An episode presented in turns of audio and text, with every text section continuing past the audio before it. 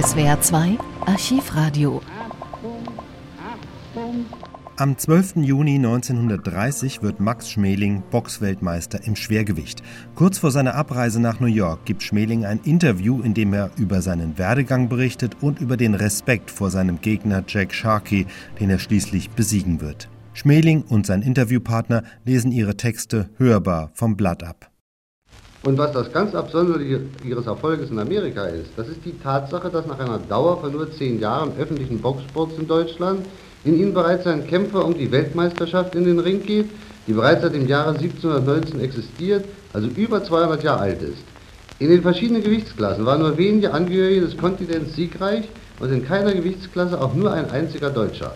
Wenn ich nachdenke, lieber Peter Eick, dann weiß ich nicht, ob bei mir Stolz oder Bedrücktheit über diese Tatsachen größer ist. Denn schließlich hat man doch in England und in Amerika Tradition und unbewusst steht einer auf den Schultern des anderen in der angelsächsischen Welt, während wir Deutschen im Boxsport nichts hinter uns und alles vor uns haben. Und wenn ich jetzt noch bedenke, mit welchem Vertrauen man mich nach, nach drüben schickt und wie gebieterisch man sich um den Titel gefordert wird, dann werde ich nur noch zuversichtlicher, aber auch noch nachdenklicher. Ja, lieber Max, das ganz Trolli ist natürlich bei Ihrer sehr richtigen Überlegung, dass gerade Ihre Freunde mit Ungestüm auf ihren Sieg schwören und mancher von denen, in menschlicher Ungerechtigkeit, es wie eine persönliche Beleidigung empfinden würde, wenn Sie aber, wir wollen den Scharke nicht an die Wand malen. Lieber Peter Eick, Sie werden es auch nicht so ganz leicht haben, wenn ich auch Ihre Erwartung nicht erfülle. Man weiß, wie sehr Sie sich von Beginn meiner Laufbahn an für mich eingesetzt haben. Und das erklärt ja auch die vielen Glückwünsche, die Sie bei meinen Erfolgen erhielten. Und gerade Ihr Vertrauen möchte ich am allerwenigsten enttäuschen. Denn keiner weiß besser als Sie, was mein Sieg, entschuldigen Sie, dass ich dieses gefährliche Wort aus Aberglauben so leise und vorsichtig ausspreche. Was also mein Sieg für unseren deutschen Boxsport bedeuten würde. Sie sind sehr liebenswürdig, lieber Max, aber Sie unterschätzen bei der Wertung Ihres Sieges die Weisheit der Herren von der großen Politik, die inzwischen gelernt haben, was ein sportlicher Erfolg von international ganz großen Dimensionen bedeutet. Sie haben das Wort von den Sportdiplomaten geschaffen und von den Sportgesandten. Und wenn ich daran denke, dass ich nun in Ihrem Sinne, lieber Peter Eick, ein solcher Sportdiplomat werden soll, dann wird mir doch ziemlich klein und hässlich zumute. Man kann aber zu Hause überzeugt sein, dass ich gut vorbereitet in diesen Kampf gehe und alles tun werde, um mir nicht den Vorwurf zuzuziehen, dass ich leichtfertig gehandelt hätte. Übrigens, da fällt mir ein, lieber Schmeling, dass wir Sie auch als so eine Art von finanziellem Botschafter nach Amerika schicken. Denn als der Finne Nomi Amerika durch seine gewaltigen Leistungen verblüffte, da ist sicherlich mancher Amerikaner erst auf den Gedanken gekommen, mal auf der Landkarte nachzusehen, ob denn überhaupt ein Finnland existiere und wo dieses zu liegen pflege. Dann kann ich also annehmen, dass man unsichtbarer Sekundant im Ring und Schutzengel der deutsche Finanzminister ist. Ein Schutzengel wird es ja nur so wimmeln. Da ist mal zuerst ihre Mutter und ihre nähere Umgebung. Dann kommen ihre deutschen Freunde und die sportliche Welt Europas. Ganz abgesehen von den Deutschamerikanern, die ihre Liebe für die alte Heimat wie eine süße Wehmut in Kopf und Herz tragen. Hoffentlich ist mein voraussichtlicher Gegner um den Titel Scharke nicht die Veranlassung, dass mir nach einem schweren und verlustreichen Kampfe mehr weh als blutig am Kopf und um den Magen herum ist. So ist recht, lieber Max. Immer mit Humor, wenn es auch schief geht. Übrigens hat mich neulich eine Dame gefragt, welches denn eigentlich meine aktive Legitimation für den Kampf um den Titel ist, da ich doch weder deutscher Meister noch Europameister bin. Damit ich dieser Dame, die übrigens nur meine sogenannte Berühmtheit bewundert, Rechenschaft geben konnte, habe ich ihr eine Biografie von mir geben müssen. Also schießen Sie mal los. Was haben Sie der Dame erzählt? Das Einzige, was unbedingt feststeht, ist, dass ich geboren bin. Und das geschah in Klein-Lückow, einem Dorf in der Nähe von Prenzlau am 28. September 1905. Mein Vater war Steuermann bei der Hamburg-Amerika-Linie und meine Mutter ihm eine gute Frau und mir eine liebevolle Mutter. Als ich dreiviertel Jahr alt war, packte mich die Sehnsucht nach Hamburg.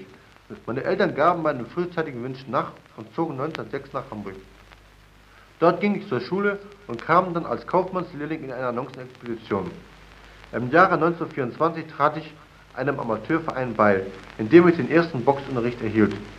Mein erster Gegner war ein Sportkollege aus Neuss, den ich in der ersten Runde mit K.O. besiegte. Ende 1924 wurde ich bereits professionell. Chap aus Düsseldorf war mein erster professioneller Gegner, den ich in der sechsten Runde ebenfalls mit K.O. besiegte. Mein erster besserer Erfolg war gleich die deutsche Meisterschaft im Halbschwergewicht, in der ich Diekmann in der ersten Runde ebenfalls K.O. schlug. Dann gewann ich 1927 die Europameisterschaft im Halbschwergewicht, verteidigte sie erfolgreich im Jahre 1928, holte mir vier Wochen später meine einzige richtige K.O.-Niederlage in Frankfurt am Main und gewann sechs Wochen später die deutsche Schwergewichtsmeisterschaft von Franz Diener nach Punkten über 15 Runden. Ich hatte, wie Sie ja wissen, drei Titel, nämlich den eines deutschen Meisters im Halbschwergewicht, eines deutschen Meisters im Schwergewicht und eines Europameisters im Halbschwergewicht. Im Mai 1928 ging ich nach Amerika. Nun sagen Sie mal, lieber Max, welcher Kampf in Amerika war denn eigentlich Ihr schwerster? Sie werden vielleicht etwas erstaunt sein, lieber Peter Eick. Es war keiner von den Kämpfen mit Zakaira, Cory, Risco, Paulino, sondern es war mein allererster Kampf drüben, der gegen Joe Monte. Ich war nämlich einige Tage vor dem Kampf krank geworden, verlor sechs Pfund Gewicht und ging nervös und verärgert in den Ring. Dreiviertel Jahre hatte ich nicht mehr geboxt.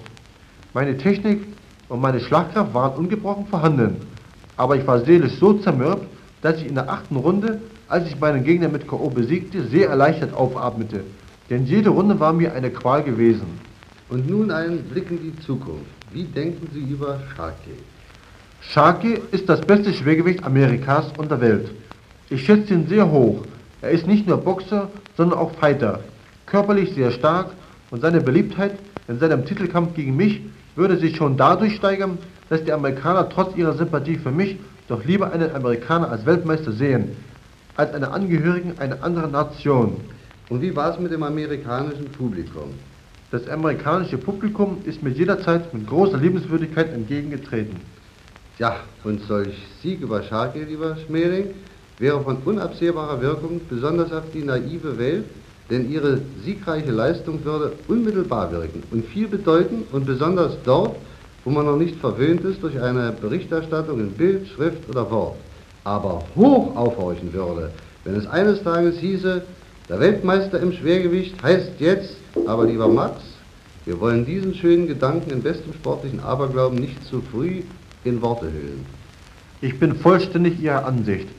Bald gibt es nur noch harte Arbeit, um mich in Höchstform zu bringen damit ich im Kampf um die Weltmeisterschaft nicht vorzeitig ermüde oder mir der Atem ausgeht. Meine Parole am Kampftag muss heißen, die Hauptsache ist, dass der Max Luft hat. Dieses Gespräch fand Anfang Juni 1930 statt. Das genaue Datum ist nicht notiert. Der Sieg am 12. Juni über Sharkey war dann eher unschön. Sharkey hatte Schmeling durch einen regelwidrigen Tiefschlag so sehr getroffen, dass Schmeling nicht weiterkämpfen konnte. Sharkey wurde für den Schlag disqualifiziert und Schmeling zum Weltmeister erklärt. Ein Jahr später, 1931, erringt Schmeling den Titel erneut und wird zum Weltmeister aller Klassen ernannt. 1932 kommt es zum Rückkampf gegen Sharkey, den Schmeling verliert. Die Reportage von diesem Kampf gibt es ebenfalls im SWR2 Archivradio.